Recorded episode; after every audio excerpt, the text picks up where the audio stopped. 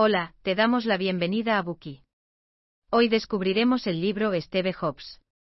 Si hablamos de innovadores que han cambiado el mundo, ¿en quiénes pensarías?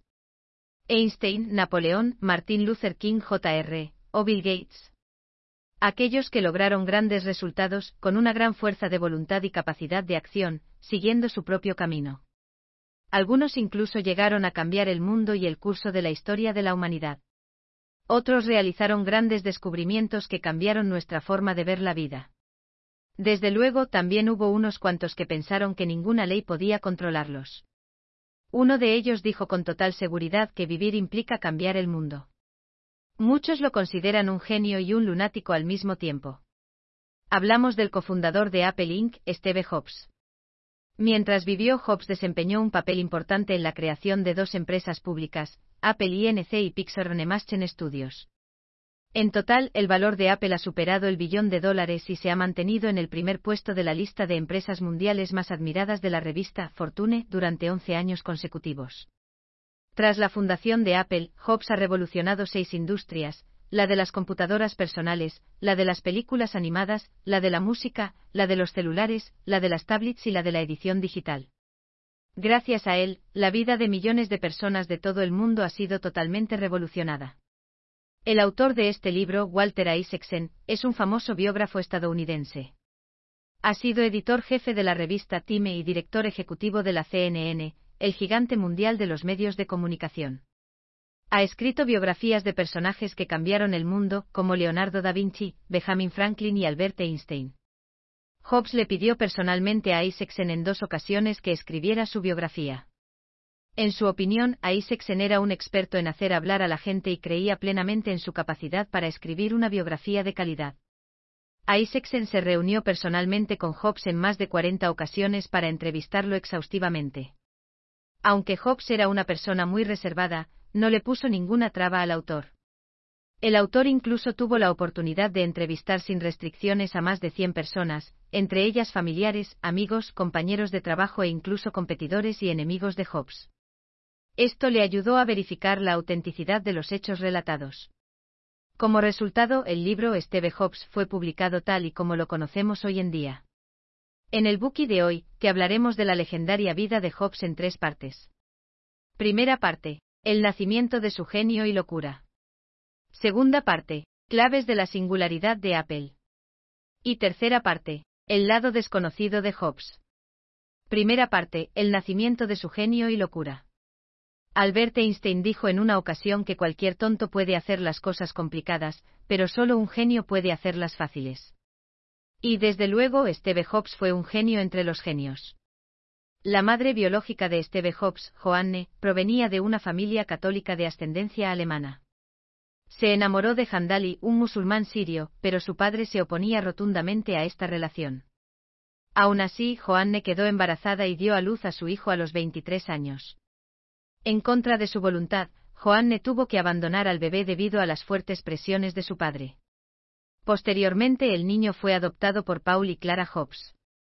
La pareja crió a Esteve como si fuera su propio hijo, dándole todo su amor. Hobbs descubrió que era adoptado cuando tenía seis o siete años. Un día, cuando se lo comentó a una amiguita, ésta le preguntó sorprendida, ¿eso significa que tus verdaderos padres no te querían? Hobbes se sintió tan mal al respecto que corrió a confrontar a sus padres adoptivos. Ellos le dijeron, no tienes que entenderlo. Nosotros te elegimos específicamente. Dado que sus padres adoptivos le dieron tanto amor y cuidado, Hobbes vio su abandono y adopción como algo que lo había hecho más independiente. Sin embargo, el deseo de control de su personalidad pudo deberse a su experiencia como niño abandonado. La inseguridad tan profunda que había en su corazón lo llevó a querer controlar todo lo que lo rodeaba. Cuando Hobbes tenía cinco años, su familia se trasladó a Mountain View, una ciudad situada al sur de la bahía de San Francisco, el comienzo de Silicon Valley. Dos factores importantes marcaron el futuro de la zona.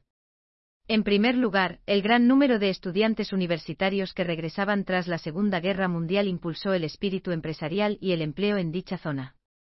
Además, la Universidad de Stanford, ubicada en esta localidad, abrió un parque industrial. Una de las primeras empresas en instalarse allí fue Hewlett Packard. Más adelante Kodak y General Electric también establecieron centros de investigación tecnológica. A finales de la década de 1960, varias tendencias culturales convergieron en San Francisco y Silicon Valley. La revolución tecnológica llegó con el desarrollo de los contratistas militares, y también surgieron varias inversiones de riesgo.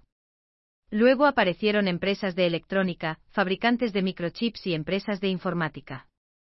En segundo lugar, apareció la subcultura hacker. Los hackers tenían un gran interés en la industria electrónica, y la mayoría de ellos tenían experiencia en este sector. Inspirados por tantas ideas y oportunidades, casi todos soñaban con convertirse en ingenieros.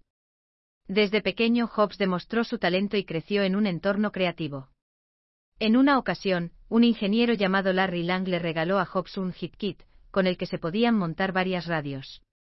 Gracias a este kit, Hobbes descubrió los secretos del ensamblado de televisores, lo que le abrió las puertas del mundo de la innovación electrónica.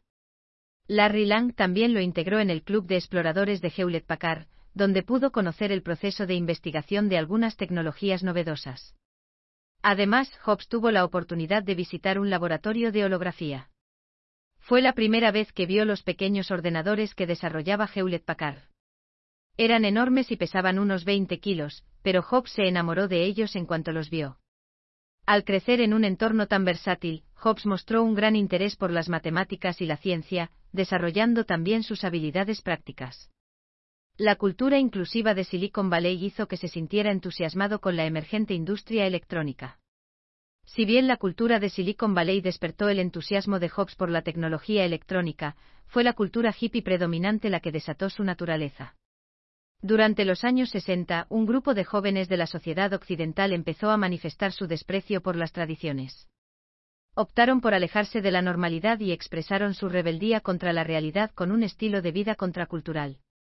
Les gustaba la música rock, consumían LSD, fumaban marihuana y practicaban el budismo zen, todo ello con el propósito de expresarse espiritualmente y alcanzar la iluminación. La mezcla de la cultura hippie y el poder de los ordenadores supuso la combinación de las ideas y la tecnología. Y esto se reflejó muy bien en Hobbes. En sus dos últimos años de secundaria, Hobbes no solo se sumergió en el mundo geek, sino que también se dedicó a la literatura y a las actividades creativas. Le gustaba la música, especialmente Bach y Bob Dylan. Sin embargo, lo que más influyó en él fue el budismo zen, ya que lo llevó a otro mundo. Hobbes descubrió que el budismo se centra en el mundo interior de cada uno. A través de la concentración de la mente uno puede experimentar intuitivamente la sabiduría y la cognición. Hobbes estaba prácticamente obsesionado con el zen. Se convirtió en un vegetariano devoto comiendo solo frutas y verduras. Durante algún tiempo el color de su cara se tornó naranja, ya que, según se decía, había comido demasiadas zanahorias. Tiempo después, Hobbes realizó un viaje espiritual de siete meses en la India. Este mágico viaje a la India le hizo cambiar de mentalidad por completo. Daniel Katk, uno de sus amigos que también era aficionado del Zen, dijo que Hobbes fue a la India en parte porque no sabía quiénes eran sus padres biológicos. Quería saber de dónde venía y a dónde debía ir. Su viaje espiritual a la India afectó profundamente su visión de la vida y del mundo. Tras dicho viaje, Hobbes descubrió que aunque los occidentales son buenos identificando y resolviendo problemas con el pensamiento racional, podían verse limitados al enfrentarse a ciertas dificultades. No obstante, los orientales, que nunca han sido educados con un pensamiento racional, emiten sus juicios de forma intuitiva al enfrentarse a los obstáculos y adversidades. Estando calmados, empezamos a ver las cosas con más claridad y a estar más en el presente. Como resultado, nuestro horizonte se amplía y los problemas pueden resolverse fácilmente. Habiendo dicho todo esto, podemos apreciar dos lados contradictorios en Hobbes. Por un lado, amaba la ciencia y la tecnología, defendía el liberalismo y era extremadamente abierto de mente. Por otro lado, debido a que fue abandonado en el pasado, era muy sensible y carecía de la sensación de seguridad, sin embargo, su deseo de control era inmenso. Fue precisamente esta combinación de humanidad y talento científico la que hizo surgir su creatividad, impulsándolo a crear los productos de Apple. Estaba destinado a ser la figura clave e imprescindible de Apple en el futuro. Ahora resumamos lo que hemos mencionado en esta primera parte. En primer lugar, hablamos de cómo el hecho de haber sido abandonado por sus padres biológicos hizo que Hobbes se volviera sensible e independiente. Luego hablamos de cómo la cultura de Silicon Valley despertó su gran pasión por la electrónica. Por último, descubrimos cómo la cultura hippie y el budismo zen le permitieron encontrar una práctica espiritual, liberar su personalidad y abrir sus horizontes. Gracias por escuchar. Compruebe el enlace de abajo para desbloquear el contenido completo.